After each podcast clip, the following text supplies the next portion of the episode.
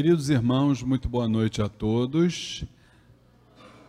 Tem alguém com frio aí? Não, né? Imagina, né? Haja saúde, né, gente? Sejam bem-vindos ao Templo Estrela do Oriente, a casa da Cabocla Jurema da Praia, que a luz do universo de nossos guias e orixás possa contaminar nossas mentes e corações.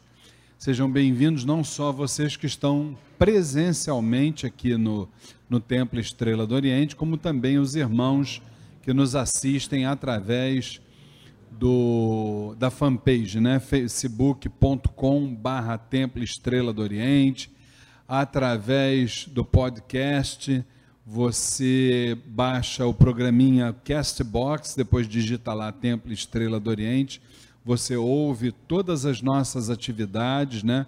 Está tudo lá disponível. Também através do YouTube, nós temos lá muita coisa boa, muito conhecimento, muito estudo muita cantiga bonita de Umbanda. Então, prestigiem essas ferramentas de aprendizado que o Templo Estrela do Oriente está facultando a todos vocês. Aliás, em falar, por falar em ferramentas de aprendizado, eu já gostaria de deixar aqui convidados os irmãos não só que estão aqui no Templo Estrela do Oriente presentes, como também aqueles que nos assistem através do Facebook, no próximo sábado, nós temos aqui o, o, mais uma palestra do ciclo gratuito de palestras que a gente promove na nossa casa desde o início dos nossos trabalhos, né? Desde que a nossa casa foi fundada, todo primeiro sábado de cada mês temos sempre uma grande palestra cujos temas estão ligados ao espiritualismo em geral, a Umbanda em particular. E neste sábado, é, o tema será A Lenda da Mulher Fatal, objetos mágicos do sagrado feminino na Umbanda. A palestrante é a professora Maria Amélia Martins, que é uma grande tarefeira de Umbanda, uma diretora de cultos da, de uma casa de Umbanda também, templo de Umbanda, uh. Então, é, próximo sábado, três horas da tarde, tá? A gente conta com a presença de todos vocês. A palestra também será transmitida através do Facebook, para aqueles que não puderem estar aqui conosco presencialmente. Então fica aí o convite para a palestra a lenda da mulher fatal, objetos mágicos do sagrado feminino na Umbanda, tá certo? Bom, então hoje aqui no nosso espaço Umbanda em debate, que é um momento que a gente troca informações, troca conhecimento sobre o espiritualismo em geral, sobre a Umbanda em particular, e os irmãos que estão aqui presentes e que também estão nos assistindo pela fanpage, que quiserem fazer perguntas, é só levanta, o pessoal aqui levanta a mão, o pessoal da fanpage é só comunicar aí que o Felipe está tá, tá aí na frente do computador. O meu irmão Cristiano pega o microfonezinho ali com o Felipe e tal. Aí quem quiser. É, isso. É, alguém começa hoje já fazendo perguntas aqui. Olha, tem um irmão ali no meio. Está aí o microfone ou está ali no quartinho? Não, vê se está lá, acho que, acho que ficou lá. Está aí do lado do, do DVD, em cima do lado esquerdo. Isso, isso aí. Já tem um irmão ali que levantou a mão, Cristiano. Pois não, querido, boa noite. Boa noite, meu nome é Josemar. Josemar. Rosemar. Não, Josemar. Josemar, fala Josemar. É, gostaria de saber por que, que ocorre a briga, de, é, não sei se a palavra certa é essa, a briga do orixá pela coroa do médium.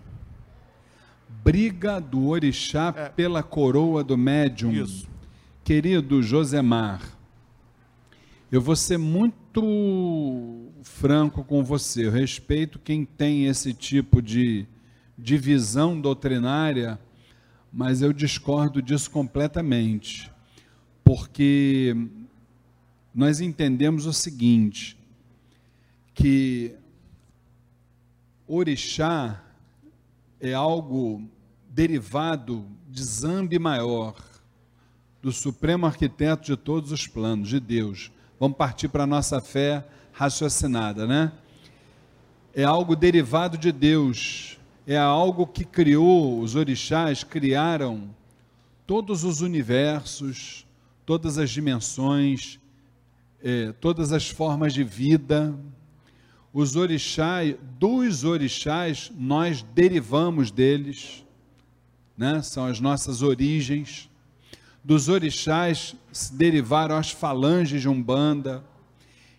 Então, orixá é uma força magnética presente nas mais variadas criações, inclusive nos ambientes da natureza.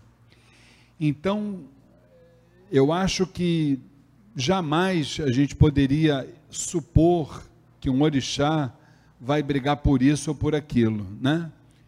Até porque quem é não precisa dizer que é, todo mundo vê.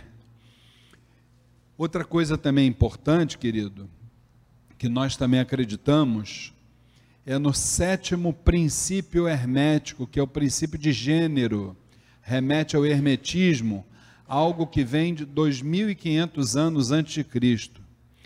No princípio hermético de gênero, é, que é teosofia pura, lá é, consta que o espírito ou a vibração, vamos assim dizer, energética, no astral é magneto. Então, o que quer dizer isso?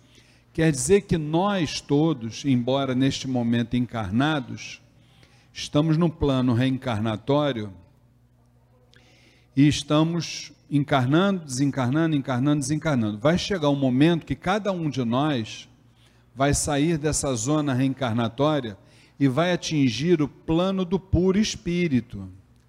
No momento que a gente atinge o plano do puro espírito, tudo aquilo que é espiritual retorna para sua origem. Então, se isso vem no hermetismo, se isso é parte de um dos sete princípios herméticos, a leitura que a gente faz sobre isso é que os nossos orixás já são nossos orixás desde o início dos tempos. E esses orixás são os mesmos é, transcendendo as encarnações. Quer dizer, não importa se você está nesta reencarnação ou se você está numa próxima, os seus orixás serão os mesmos. Só que o que acontece, Josemar, é que infelizmente essa questão de, de se conhecer as nossas vibrações, principalmente os orixás, isso acaba se tornando é, métodos de adivinhação, ao invés de ser métodos divinatórios. Entendeu? É, as pessoas comparecem a um, a um oráculo, normalmente é assim que acontece, e num determinado oráculo, o médium que está ali trabalhando diz que você é filho de A e filho de B, o orixá tal e o orixá A, o orixá B. Você sai dali, você vai para um outro método oracular, o outro já diz que você é filho do orixá C com o orixá D, e assim sucessivamente. Isso acontece porque o método oracular, ele é infalível. Mas quem é falível é o ser humano que está ali mediando esse trabalho espiritual. Toda vez que um ser humano, ao invés de se utilizar de métodos divinatórios, né, ele troca isso por adivinhações, aí existe a interferência né, do ser humano no trabalho espiritual, aí todo esse trabalho espiritual vai por água abaixo. Daí a razão dessas confusões, entendeu? Agora, orixá, na sua essência, eles são nossos, eles já estão dentro do nosso odu, do nosso caminho, desde o início dos tempos. Isso não muda de forma alguma, tá? Tá bom, querido? É, tem mais uma perguntinha ali do outro irmão.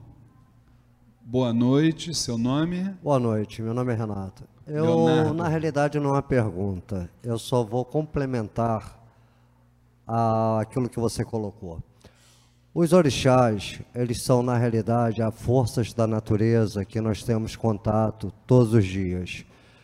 Então, se você parar para observar uma planta, ela precisa da terra, ela precisa do ar, ela precisa do sol. E os orixás, na realidade, ele, essa energia que o, o anterior ao senhor que estava aqui comentando sobre a energia quântica, tá? É explicado também dentro da energia quântica, tá? O nosso planeta, na realidade, ele é pura energia. Foi criados nomes, orixás. Mas se você observar o mar, a água doce e a água salgada, você vai ter um orixá para cada. Quando que na realidade é uma força da natureza regendo aqui. E dentro de cada força você vai encontrar diversos seres, diversas vidas que nós nem mesmo conhecemos tá? E há necessidade de nós seres encarnados criarmos nomes para poder entendermos, tá? O que seriam essas energias é onde os oráculos se confundem. É, na realidade, meu irmão, eu, eu, eu, eu também entendo da forma que você está dizendo. Eu só faço uma pequena, uma, um pequeno adendo na sua manifestação com relação aos oráculos. É, Quando a gente fala oráculo, a gente entende é, que são métodos milenares é, e eles não são falíveis de forma nenhuma. Exatamente. Entendeu? O que é falível, eu reitero, é, é o ser humano. O ser humano ele é falho, né? Então, e toda vez, não é só no método oracular, em qualquer outra forma de mediunidade, que você, onde o ser humano ele quer substituir, quer interferir num trabalho espiritual, com certeza esse trabalho espiritual vai ficar prejudicado, entendeu? Então a ideia é essa, mas a sua explanação é, é bem positiva, é isso mesmo. Muito obrigado, tá? O, o, tem uma, uma outra irmã aí querendo também fazer a pergunta. Boa noite, pois não? Seu Boa nome? noite. Maria Natália. Desculpe. Maria Natália. Oi, Maria, diga. Então, eu comecei a estudar Umbanda com, umas, com os livros que me deram de indicação. É, eu li Guardião de Meia-Noite, do Robson Pinheiro, e estou começando a ler Tambores de Angola com Rubens Saracini. E aí eu encontrei uns elementos, porque é tudo novidade para mim, que eu estou ingressando nesse mundo agora, então não entendo muito. Aí eu achei muito fantasioso, eu queria saber se é real, se é uma fonte se é uma fonte segura, se eu posso continuar lendo esses livros, porque eu achei tanta coisa tão fantasiosa que eu fico- fiquei meio assim. no- Você está falando do, do Guardião da Meia-Noite e do Tambores de Angola, É, né? esses livros dessa natureza, porque me indicaram esse tipo de leitura quando eu falei que queria conhecer sobre Umbanda. E aí eu li coisas assim que eu nunca ouvi falar na vida, como por exemplo prédios invisíveis que estão é, sobrepostos à matéria física. E lá tem espíritos e coisas assim, gente que quando você dorme, os espíritos vêm, te buscam, te levam para esse prédio do mal, umas coisas assim surreais assim. Eu queria saber se isso é verdade. Olha só, o, Maria, deixa eu te falar. É, eu acho que todas as leituras elas são válidas, todas. Tá? Eu não estou aqui para é, criticar ou, ou até indicar, não, não, é, não é o caso. O que a gente precisa entender é o seguinte, que a verdade toda e completa só quem tem é Deus.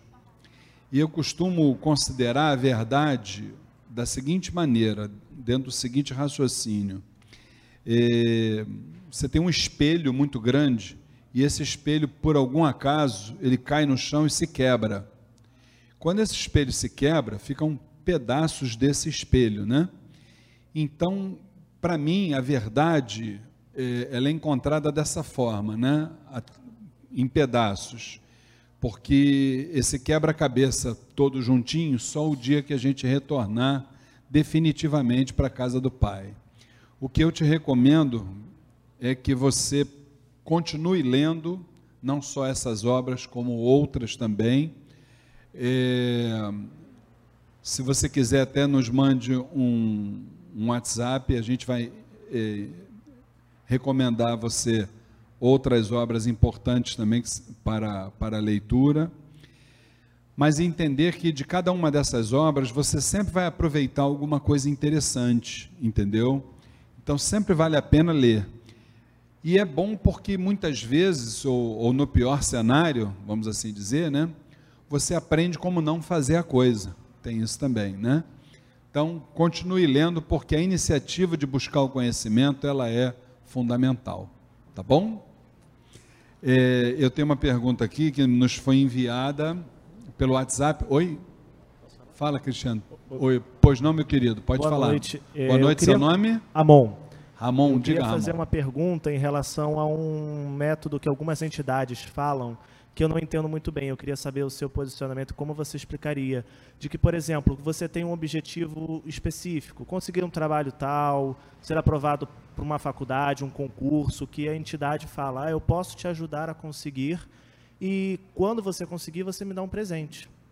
É, em relação a isso, eu nunca entendi muito bem como funciona do lado de lá se é uma interferência real, se é uma contagem de. Eu não sei exatamente como funciona. Eu não sei. Nem todas as entidades parece que têm essa possibilidade de interferir de alguma forma. Parece que algumas sim, outras não. Eu queria saber como funciona isso do outro lado, que é uma coisa que eu nunca entendi muito bem, porque acaba que, é, por exemplo, se você quer um. Não sendo relacionamento exatamente, mas, por exemplo, se você quer um trabalho você está competindo com outras pessoas. E você ter a possibilidade de uma entidade te ajudando, para você é ótimo, mas eu não sei como isso é como isso é costurado do outro lado, como funciona. Desculpa, seu nome você falou era Ramon. Ramon. Ramon, olha só, querido. É, nós defendemos uma, uma visão doutrinária de que nós estamos vivendo um momento denominado maioridade espiritual.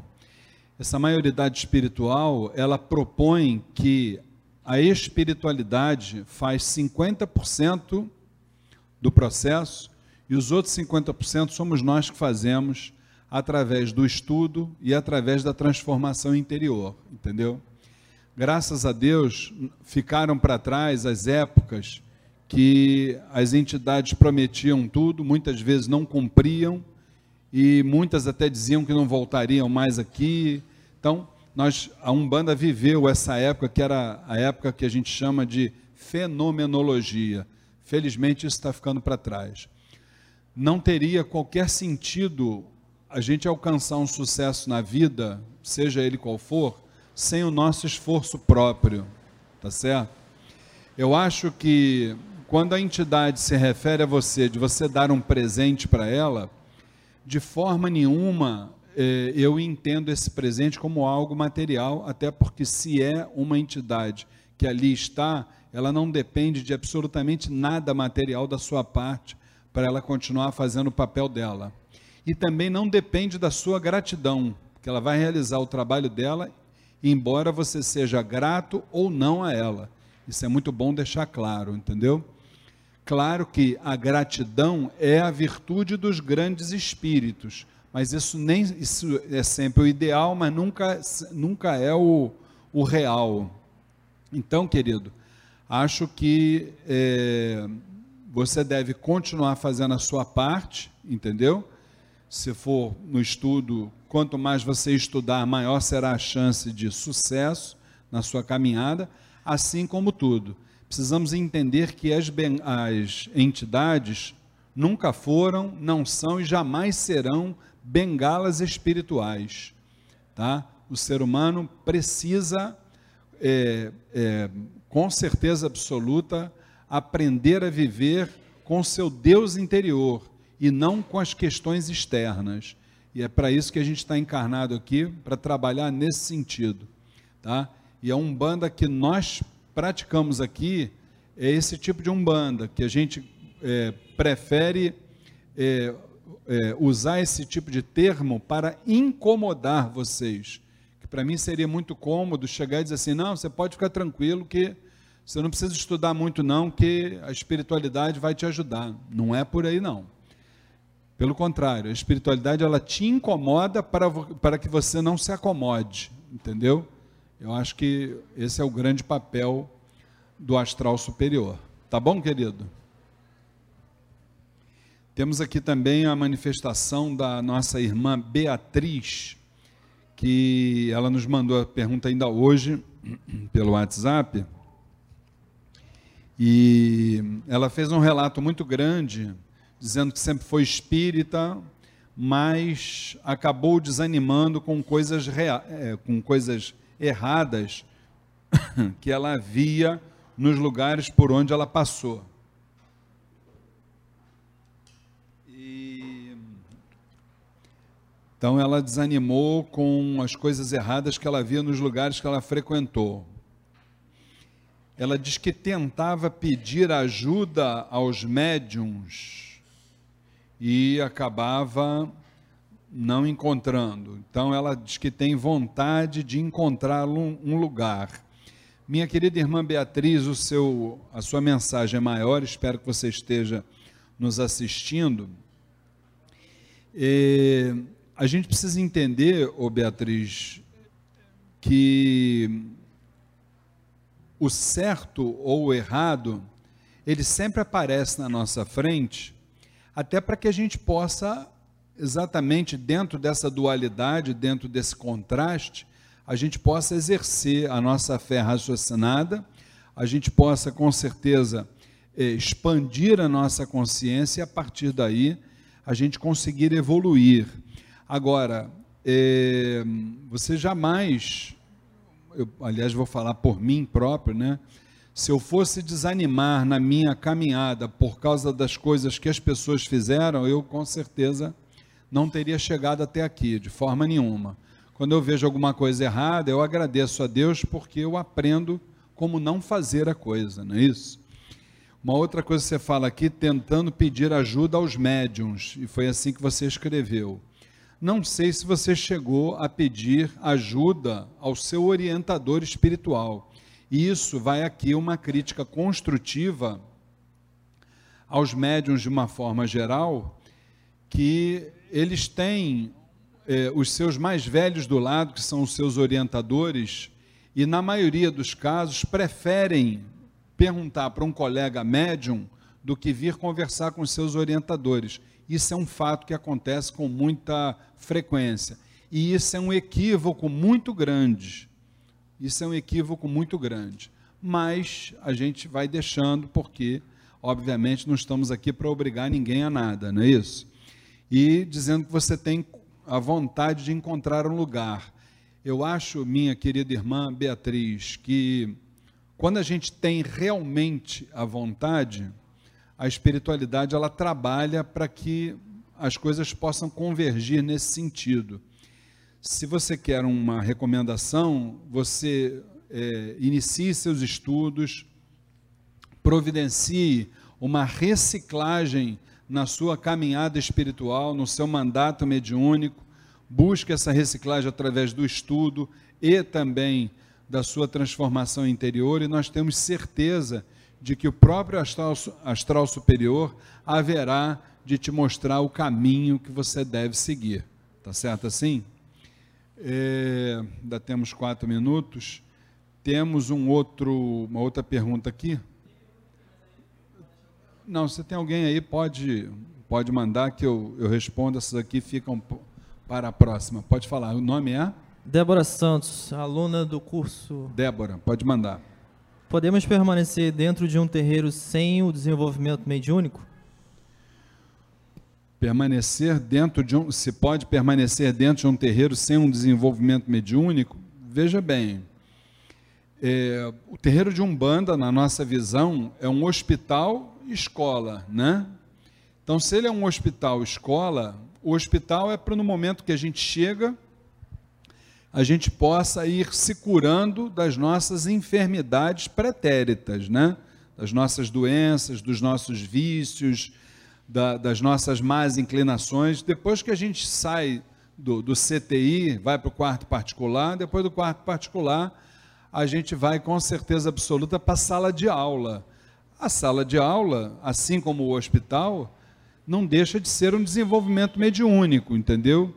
Então eu não sei é, de que forma que você está colocando esse desenvolvimento mediúnico, que esse desenvolvimento, quando você vai para um terreiro de umbanda, em tese ele já está acontecendo como médium já está acontecendo, entendeu?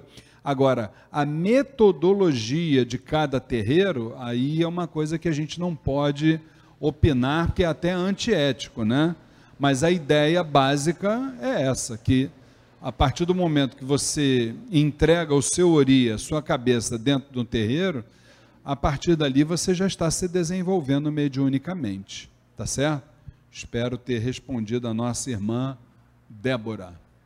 E a gente vai deixar aqui as outras duas perguntas dos irmãos, eh, da irmã Carmen e da irmã Marilene, para a próxima semana. E quero mais uma vez relembrar aqueles que nos assistem, no próximo sábado, dia 7 de setembro, nós vamos ter aqui às três horas da tarde a palestra A Lenda da Mulher Fatal, Objetos Mágicos do Sagrado Feminino, na Umbanda, com a professora Maria Amélia Martins, sábado próximo, três horas da tarde, aqui no Templo Estrela do Oriente. A palestra é de três às cinco e a partir das seis horas, a nossa já tradicional sessão de tratamento espiritual com a falange do povo do Oriente. Não só os irmãos que estão aqui na nossa casa, como também aqueles que nos assistem, estão todos devidamente convidados. E aqui a gente encerra o nosso quadro desta semana, um bando em debate.